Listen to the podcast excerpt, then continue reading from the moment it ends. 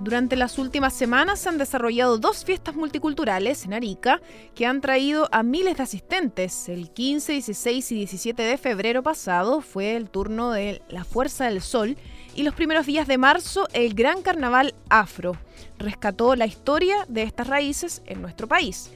El primero de carácter andino consideró 15 horas diarias de danza, 64 comparsas y miles de bailarines estuvieron presentes en el extremo norte de nuestro país. Ambos eventos son un acercamiento a parte de la historia de nuestro pasado, pero también a los desafíos de nuestro presente y futuro sobre la integración. Diana Porras con la siguiente crónica.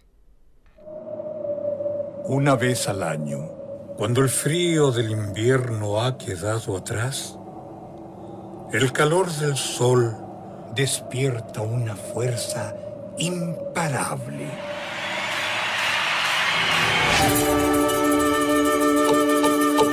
Pasado el mediodía del viernes 15 de febrero pasado, en la esquina del Paseo 21 de Mayo y Arturo Prat, comienza a desfilar la comparsa Hijos de Guayatire.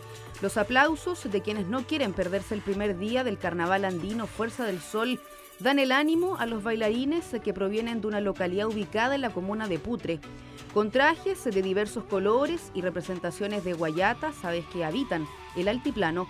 Los hombres, mujeres, niños y niñas se lucen ante el tercer escenario de este largo recorrido. A pocos metros y en la misma 21 de mayo, uno de los principales paseos comerciales del centro de la ciudad de la eterna primavera, los habitantes y turistas continúan con sus actividades diarias sin dimensionar lo que se viene. Energía, compromiso, memoria e historia marcarán las calles de Arica durante esas próximas 65 horas.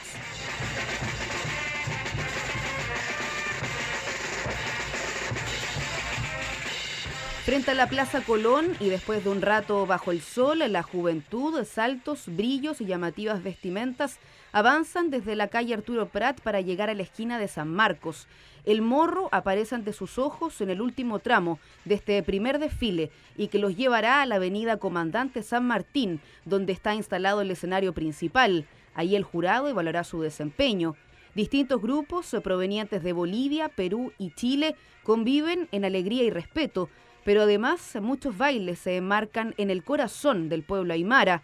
Así es como las tarcas, flautas de madera, suenan con un objetivo, llamar a la lluvia como una tradición andina.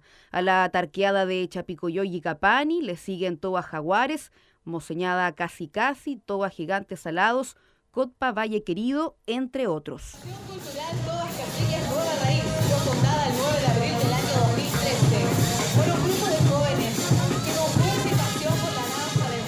Trajes verde, rojo, amarillo, también lanzas y flechas se rinden homenaje en este carnaval que cumple 18 años.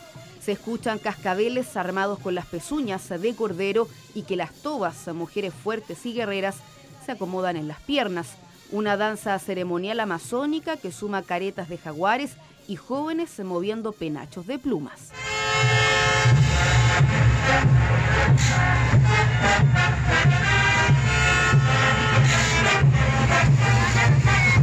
Un grupo de niños se anima tocando los platillos mientras se asoma la danza mayor, la morenada. En esta sátira, la trata de negros, se destacan figuras como los sachachis, tropa de morenos, la chola, cholita elegante y la china. Han pasado 12 horas del primer día de este carnaval y en el escenario principal la noche da la bienvenida a más danzas de la mano del rito del encuentro con los tincus. Cerca de las 3 a.m. se asuma un mensaje de memoria también sobre el esclavo proveniente de África.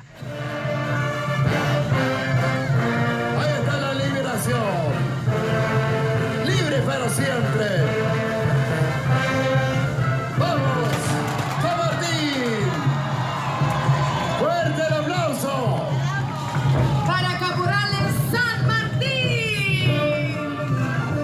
Martín. Día 2. La jornada comenzaba con los tarqueros del pueblo de Molino que entonaban canciones conocidas por la tradición oral de abuelos y abuelas. Al paso de los pepinos, personajes picarescos, el juego con el público se concentró en lanzarse serpentinas y espuma blanca. En la Plaza Colón, frente a la Catedral de San Marcos, se observan más de 10 locales atendidos por otro grupo de afectados por las últimas lluvias.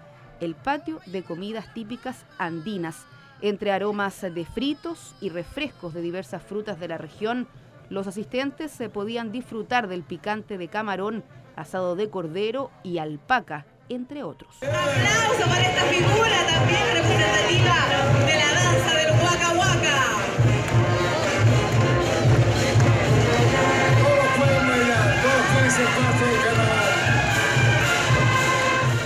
la noche. Waka residentes bolivianos iluminan con los LED adheridos a sus trajes una sátira del rodeo que trajeron los españoles al continente. Pasada la medianoche, descubre una nueva agrupación, Arica Negro Recuerdo de la Chimba. Es recibida con numerosos aplausos y señales de orgullo.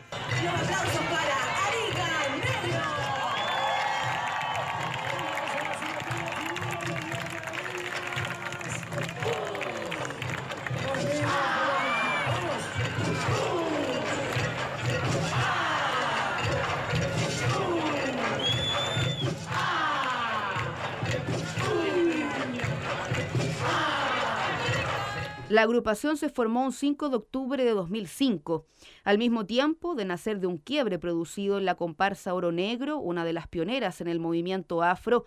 Al desprenderse, la familia Lara toma en cuenta que toda su infancia la pasaron en una parte de la chimba, relató a Diario y Radio Universidad de Chile Stephanie Quinteros, presidenta subrogante de Arica Negro. Acá cada comparsa afro eh, trabaja o en realidad rescata un distrito. Ya en el caso de Oro Negro ellos rescataban lo que era el distrito de los valles. En el caso de Tumba ellos trabajaban con el distrito que tenía que ver con el barrio negro que estaba acá en el centro antes que era en Maipú. De Maipú hacia arriba, Calle Esmeralda. Y en el caso de Arica Negro ellos hacen el rescate de la zona eh, costera que tiene que ver con las chimbas. El, el recuerdo de la chimba, si bien es Arica Negro, el enfoque está primero que todo en dejar en claro que en Arica hay afrodescendientes. ¿Ya?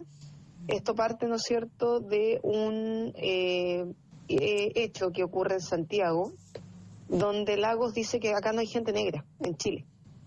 Entonces las hermanas Salgado se levantan ahí y dicen que no, porque aquí hay gente negra. Existen, hay descendientes de personas que fueron esclavizadas y traídas en condiciones eh, nefastas, obviamente, a ejercer funciones específicas, ¿ya? Porque lo dice la historia, o sea, imagínate, la gente negra era corporalmente mucho más resistente a diferentes condiciones climáticas, no así la gente aymara, siendo que era del mismo sector. Entonces, eh, cuando surge esto, ahí nace obviamente el tiempo después Oro Negro y todas las otras, pero también Arica Negro dice, Arica Negro porque hay gente obviamente que negra que vive acá en la ciudad. Y recuerdos de la chimba porque la familia Lara, ¿no es cierto?, que son los fundadores de la comparsa, ellos toda su vida vivieron ahí en la, población Chinchorro, o en las chimbas, los sectores en los sectores de las chimbas al inicio hasta que llegaron a la población chinchorro. La preparación para el carnaval es todo el año, dijo Stephanie, quien participa en Arica Negro desde 2013. La también profesora de castellano y comunicación destacó que el Carnaval del Sol es una ventana para visibilizar a nivel nacional e internacional este movimiento, pero también tienen otras actividades importantes durante el año. Al mismo tiempo nos pasa que el carnaval lo dice, es andino, no es un carnaval afro. Entonces yo creo que para los afrodescendientes que participamos en el carnaval es una buena instancia para visibilizarnos. También hay un tema económico porque también hay un monto, ¿no es cierto?, de por medio que nos ayuda como comparsa a poder eh, a lo mejor mandar a hacer mayonetas nuevas, instrumentos nuevos, que, que es algo valioso también. Que al mismo tiempo también divide, porque está el concepto de competencia instaurado. Entonces nosotros obviamente vamos al carnaval andino con todo el respeto que hay, todo el cariño, desde el inicio Arica Negro está participando en el carnaval andino del 2005, desde que se fundó, pero hay otras actividades en el año. Y nosotros lo que intentamos trabajar siempre como Arica Negro es un tema de centro. Este año, por ejemplo, fue el legado. El legado, ¿no es cierto?, que dejan las ancestras a los más pequeños ya que tiene que ver con no solamente las labores que tenían que ver con, con el tejer, a lo mejor trabajar la totora, que tenía que ver con lavar, con cocinar, que tenía que ver con la pesca, ¿no es cierto?, llevar el alimento a las casas, sino que también tenía que ver con la libertad, con cómo, ¿no es cierto?, este concepto eh, se traspasa, cómo muchas ancestras mueren siendo esclavizadas, pero al mismo tiempo el legado quedó a los más pequeños, donde ellos pueden vivir en una sociedad que es más justa. ¿Ya? Y eso se vio en la coreografía. De hecho, mucha gente que fue espectadora nos dijo que se entendió el mensaje. Precisamente el pasado viernes, el primero de marzo, se realizó el carnaval afro. No hay registros escritos, todo es la oralidad y es la única manera que esta historia se mantenga viva, reflexionó la presidenta sobrogante Darica Negro. Estamos eh, luchando, ¿no es cierto?, por el reconocimiento. ¿Ya? Eh, de hecho, ya pasó por la segunda instancia que el Senado, ahora va a la Cámara de Diputados y es eh, absolutamente importante para nosotros porque recordar que nosotros no estamos reconocidos como una etnia, solamente somos un movimiento de un movimiento, o sea, de un pueblo tribal. ¿ya? Entonces no tenemos quizás los mismos derechos que eh, el pueblo aymara u otras etnias, ¿no es cierto? Tanto la quechua como otras más que hay. Entonces para nosotros el, el poder visibilizarnos tiene que ver con que es histórico que acá en Chile se esté reconociendo que hubo, ¿no es cierto?, personas que fueron traídas en condiciones de esclavos, tanto en la época de colonización, ¿no es cierto?, que los afrodescendientes no solamente llegamos a la zona norte, sino que también en la zona centro y en la zona sur. Solamente que hay gente que todavía a lo mejor no se hace consciente de sus orígenes, propiamente tal, no ha indagado como debiese y también no se ha logrado reconocer. Y la prueba está en que las comparsas afrodescendientes están surgiendo a nivel nacional. Tercera y última jornada de competencia. Serán las últimas 15 horas de baile y el día está despejado, haciendo honor al título de este carnaval internacional, Fuerza del Sol. Desde temprano, las tribunas de cada uno de los cinco escenarios comienzan a recibir a una serie de participantes que buscan la mejor ubicación. Al igual que las comparsas en el público, se observa diversidad, chilenos y extranjeros.